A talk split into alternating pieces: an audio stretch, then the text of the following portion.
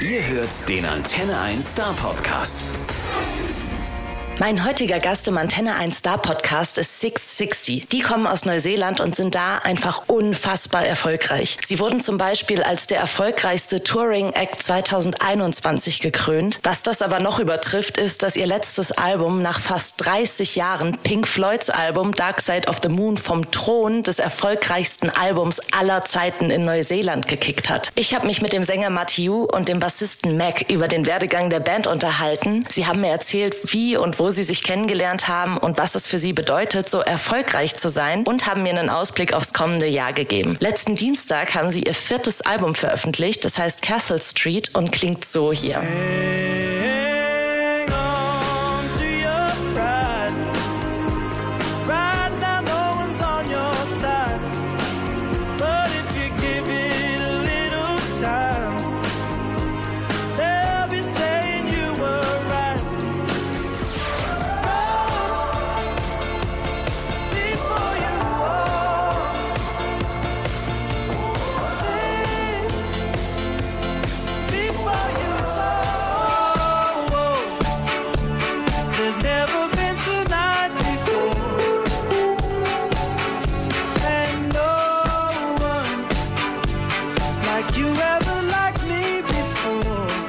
Mir auch eine ganz besonders schöne Geschichte erzählt, die sie mal auf einem Konzert hier in Stuttgart erlebt haben.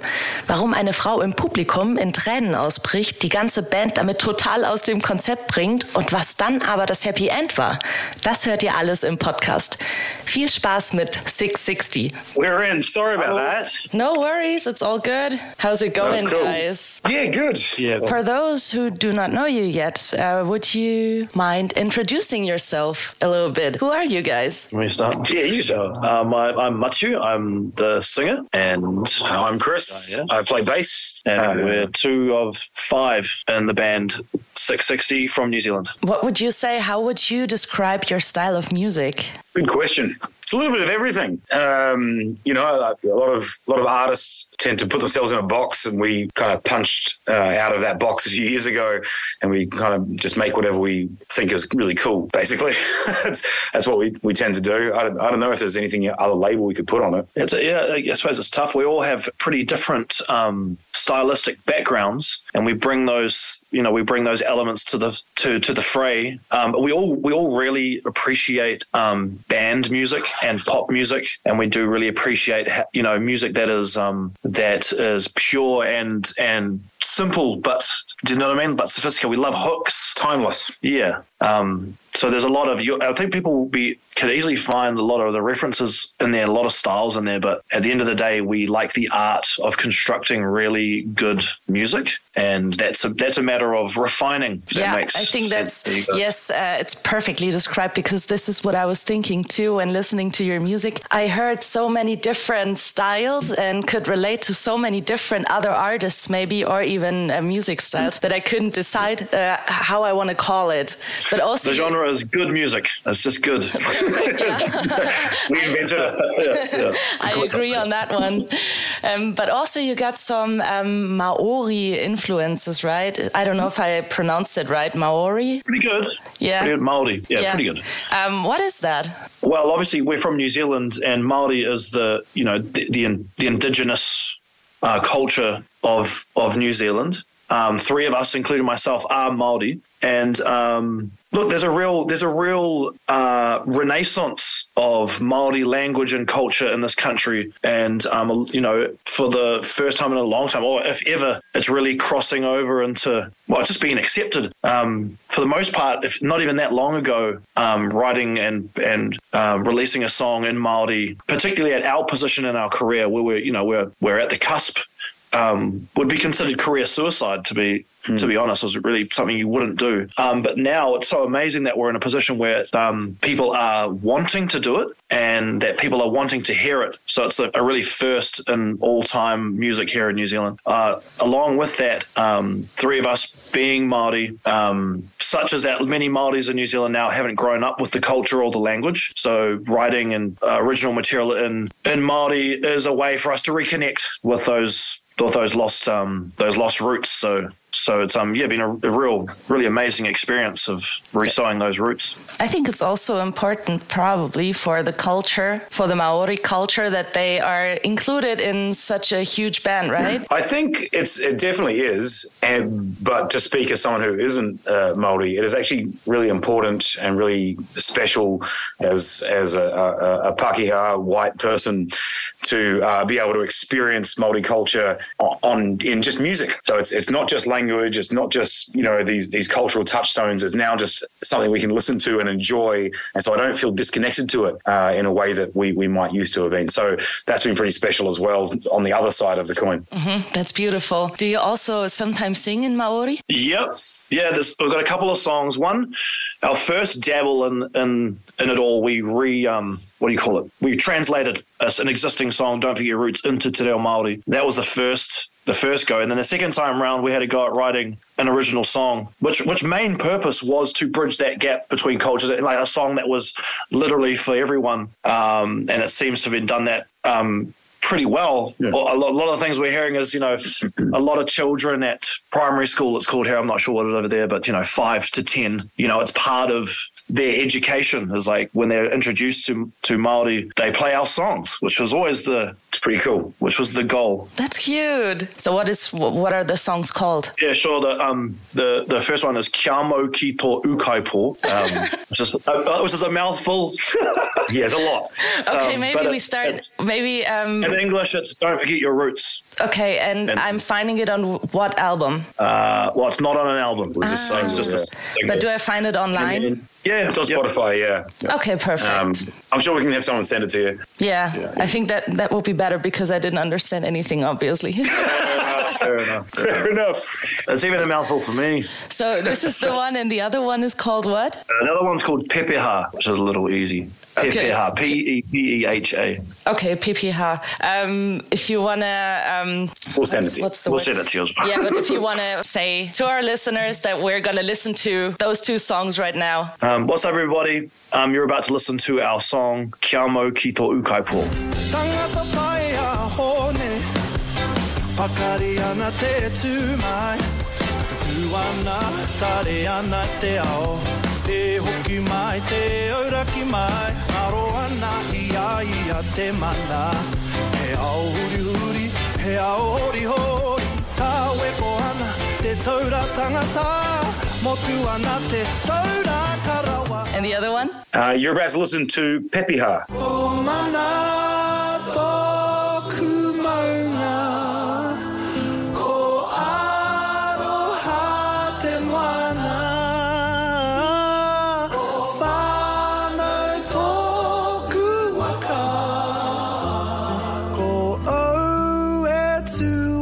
So, um, you guys as a band, how how did you get started? How did you guys meet?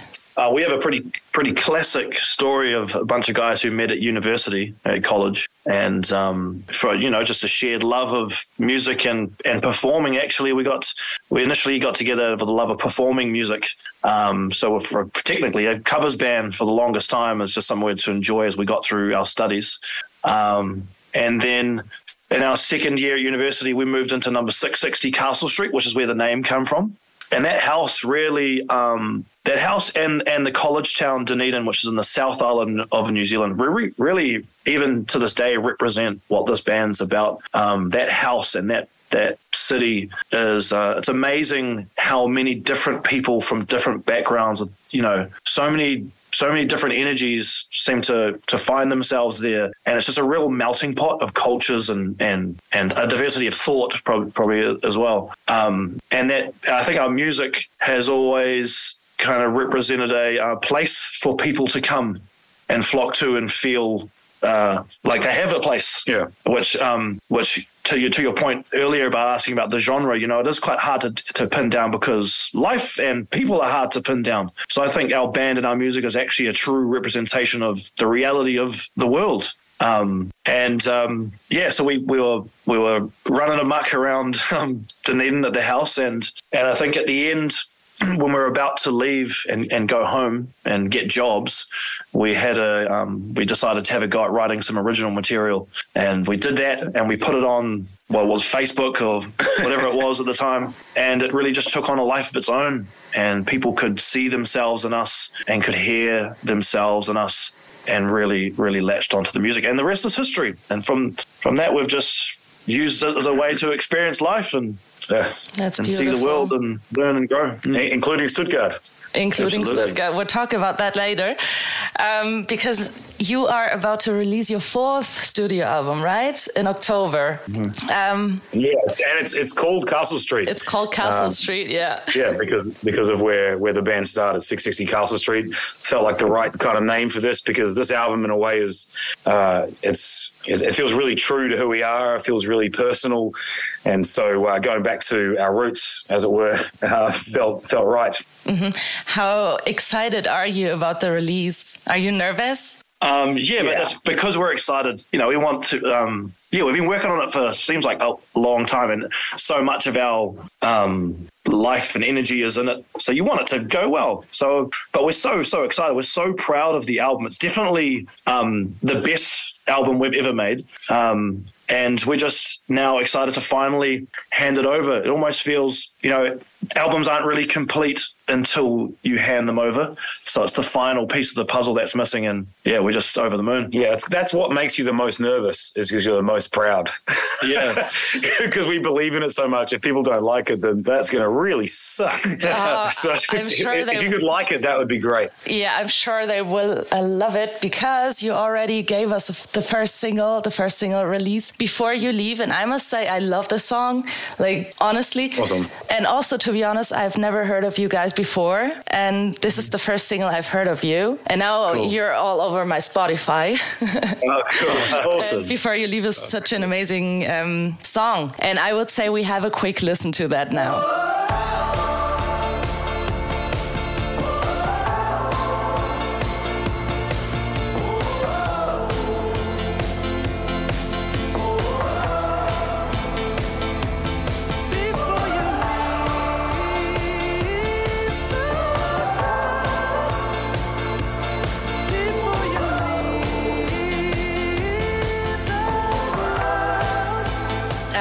Yeah, like I said, what a beautiful song. What is it about? Um, well, I, I recently had a daughter and um, kind of that experience of having a, a child um, put a lot of things into perspective. And um, like I said before, how we are confident that it's the best album we've ever made. Um, I was kind of going into this record thinking it was the most important one that we've ever made too. And so we we're thinking a lot about, you know, who we were and what kind of side of us we how refined this music we want it to be. So it's just it's just bare essential us you know? It was just to the to the core. And um, we were just thinking a lot about what kind of wisdom we had and what kind of things we'd like to teach and hand down to our children. Um, and that's how it kind of came through in this in the song. It's actually it's actually funny the conversations we're having around writing the song. Chris and I were saying, you know, in, in that in thinking about what kind of wisdom you can hand down to your to your children, you actually discover how little you actually know, and that's that's a kind of that's a difficult thing to to confront as well. Yeah, you're never more stupid than when you go to give advice. And you, you, you realize you actually don't know shit. yeah. Okay. Right. Yeah. Um, what else? What else is there on the album? Like, what other topics or issues are you discussing? It's funny. A a lot of the album, and uh, I don't know if this is completely on purpose, but I, a lot of the album is is quite inspirational. Uh, there's a lot of lot of messages of hope and inspiration, and um, uh, it, yeah, it's it's it's weird. It's it's it's quite emotional uh, in a way, or and it's it, not deeply emotional in in the way that's going to bum you out, um, like some kind of weird film noir uh, vibe. But it's it's it, it's it's hopeful. Um, this is a this is a positive album, and it's it's uh, I think it's lessons we've learned along the way as humans. Um, and they're distilled really beautifully on this album, uh, thanks to this great wordsmith right here, Smudgy Walters. Oh my god, I'm so excited for the album. Um, who actually inspires you in your music? Like, do you have any idols or something like that? Yeah, a lot. Yeah, a, a lot. and they seem to change uh, all the time. It's a really hard one to actually pin down a couple. Um, Uh, both of us quite like Nick Cave. If we're trying to find ones that we both like, Yeah. Nick Cave is is one. Uh, the Beatles uh, are a huge influence, which seems on the nose a little bit, a little bit cheesy, but uh, they're an endless source of inspiration, really. I think what the the one the artists that we connect on and, and both both like, it's not necessarily what they did as opposed to kind of how they think and how they approach music. Yeah. um, what is so inspiring is what we are yet to do and the you know the ideas that we're yet to come up with um, because you know it's, it's always a difficult thing with music there's so much emulation and there's so much referencing in music and that you can and you can definitely hear references in ours but that's because um, i think we're kind of on a similar wavelength not that we're trying to uh, imitate Yeah. or anything like that. Mm. It's the possibilities that are inspiring. Yeah, I get that. Um, another question I love is um, what was your first record that you bought yourself? I I do know mine. It's a um uh, a pop punk band called MXPX. Who uh, I'm sure uh, one to two percent of your audience will have heard of, And- but uh, I still like them to this second. Um, but and that's actually one of the reasons I play bass is because the bass player in that band was was was so damn good and so cool. But yeah, I I, I, I kind of have an affinity for for punk rock. So yeah, MXPX was a big one for me. That's cool. Sure. Do you I remember? don't, I can't, I'm not sure if it was the first, but what my first music loves was a uh, a group called Boyz II Men. I don't know if you guys know that over there either, but they're like a um like a trio of gospel singers that were really popular over here, and that's probably. Yeah, that's why I, I wanted to wear shiny shoots and sing R and B. And yeah, I just I just loved that kind of vocal gymnastics. Okay, cool. Um, yeah, you guys are incredibly successful um, over there in New Zealand. To name just a couple of your awards, you are the best touring act in 2021, and also your album should be your last album, right? Kicked Pink Floyd's Dark Side of the Moon from chart one, which is like Yeah. crazy, isn't it? It is really crazy. Yeah, it's nuts. Um, I mean, that, they they held that for obviously a very very long time, and it was a it was a it was a position in the charts here that seemed like it would just never go away. It was like a it was an absolute um, that they would always have the number one album. And um, yeah, it, it- when we got told that that might be happening, that that our album was was on a trajectory to to take the um, the highest sold or Yeah, something like yeah highest sold album of, of all time in New Zealand. It, it was quite surreal, really. And um, but most of our career has been very surreal. Um, none of it seems to make sense, and I'm fairly sure I'm in the Truman Show. um, I'm, I'm pretty sure this is all fake, and at some point I'm going to wake up from a coma and uh, be be very disappointed. Um, do you remember the situation when you got the message that your album was on chart one? Um, no, I know. honestly, yeah, yeah. Yeah, no, I don't. I, I yeah, I do remember being told it might happen soon, and then it just kind of happened. And uh, I think it was in the middle of a tour. To be honest, I think there was a lot going on in our in our lives, and we were promoting a lot of things, and so we we didn't really get to talk about it a lot because there was too much else to talk about, um, which is a bit of a pity because uh, it's it's quite a milestone. Crazy. Um, so now it's time for you guys to conquer Germany and Europe, right? Absolutely. Yeah, What are your plans? What are your plans? Well, we plan to get over there and play some more shows, and obviously hoping these, um, you know, do more things like this, so we can speak directly to the people and they can experience our, our music and our message.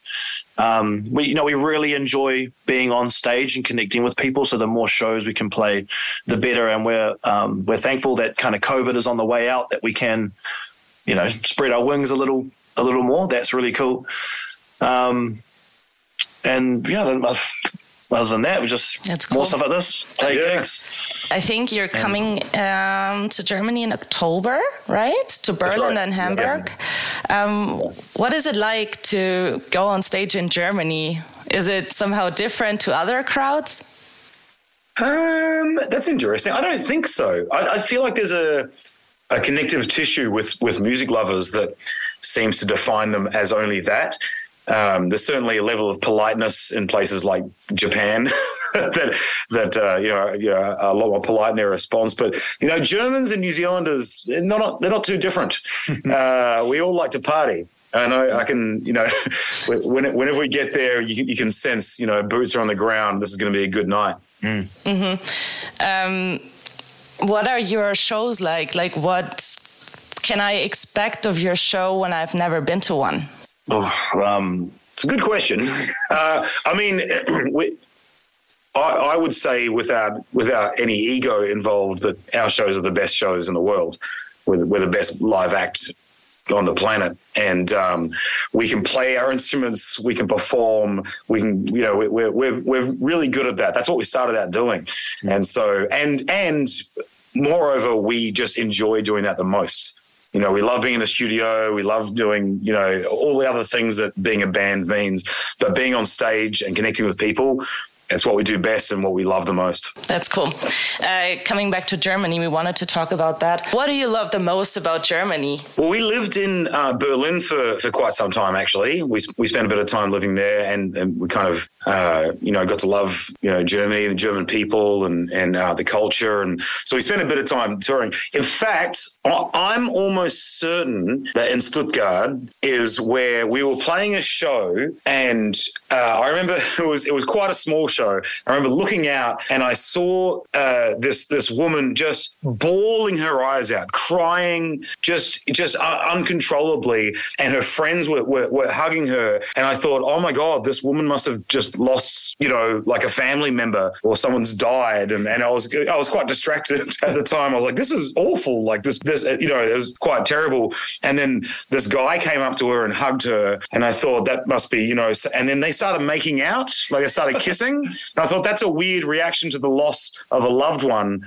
And then I realized they got engaged um, right then. He, he asked them to Oh get married. And I, but it was, a, it was a roller coaster of emotions for me on stage. Oh my God. So this was on one of your shows and you witnessed it. It seems to happen a lot, actually. Um, Yeah. not the crying, but people get engaged at our shows a lot. Yeah. Is there a special song? Uh, That one was during a song called Forever. I, I remember it distinctly because I couldn't play any of the notes because I was very distracted by this emotional woman. The big one forever um, for people to get engaged to. I think people hold it true in their heart. And I think it represents a lot of memories for people, you know. Um, we get the amount of, you know, the amount of uh, wedding requests for the use of that, of forever as the song or us to play at weddings. Yeah. We do have a career after this if it all goes. It's just a wedding band. it could be a wedding band. Um, did you guys actually get to talk to them after the woman who was crying and got engaged? We did, yeah, yeah, yeah. We uh, we had them come backstage and, and talk to them afterwards. They were, they were, they were absolutely lovely. Um, uh, but I did, I was upset with them and and uh, told them off for distracting me during the song. Oh my god, that's such a weird story. Is there any other weird story or beautiful or crazy whatever story that comes to your mind uh, when thinking about playing live? Pretty at at a time when we were we were touring. We were like really start a startup band, and we were in a tour van, and we were all around Germany. And we really our time in Germany, we actually said we wanted it to be our you know a training ground. And we played so many gigs. We picked up residencies at places, and we were just we just really went for it. Um, and now it holds a really special place in our heart. Um, and I do. I miss. I miss the people. I'm looking forward to to getting amongst the people again. I, I miss the food. Yeah. I don't know if, if Germany's very known for food, but I do miss. I love the food. You know, some um. I like currywurst. Yeah, a lot. Absolutely. Which has a doner kebab. Yeah. Yeah, you're And I was good with that in Berlin. I had a Down, lot down yeah. here, we're down south, and we actually got the best kitchen in Germany. Uh, Okay, in tell me about it. We're in Baden-Württemberg, which is our state right here, and um, we got some specials. We got Maultaschen, which is kind of like a pocket.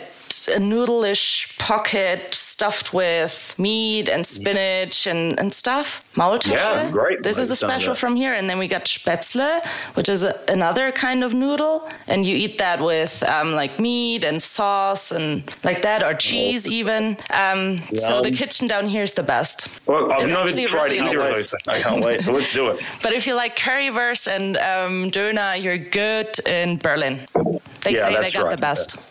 And I Yeah, think yeah. that's true. well, anyway, um, I hope I can meet you at your show. Maybe I can make it to Yeah. Berlin or Hamburg. Yeah, I'm trying. No promises though. Um, it was, Come on. Uh, that, I'm taking Come that as a promise, and I will see you there. I'm trying. I'm trying. It's kind of far, to be honest. Germany is is a little bigger than I sometimes think. Yeah. Well, anyway, I'm trying to meet you there, but um, what about playing in Stuttgart? Well, that's definitely on the cards in the future. We're basically just doing this um, like a, as a quick, small run to um, for us to perform and promote this new album, Castle Street. But we do have plans at the top of next year to be back out on the road and do a lot more shows in Germany. So if, if um, people, if you can't manage to find yourself to those one of those two shows, then um, you know, just please just follow us and keep listening. And we'll let you know when we're coming to a town near you. So we can't wait to meet you all. Throw some comments up on uh, social media so we know where you're at. Yeah, absolutely. So we know where to go. Perfect. Thank you very, very much. Come to one of those shows. I'd love to meet you. Yeah, they're cool. I'd love to meet you too. Thank you so much for taking your time and that beautiful talk. Cool. Thank you so much. Talk to you guys soon. See you, mate. Bye bye. Der Star Podcast bei Antenne 1.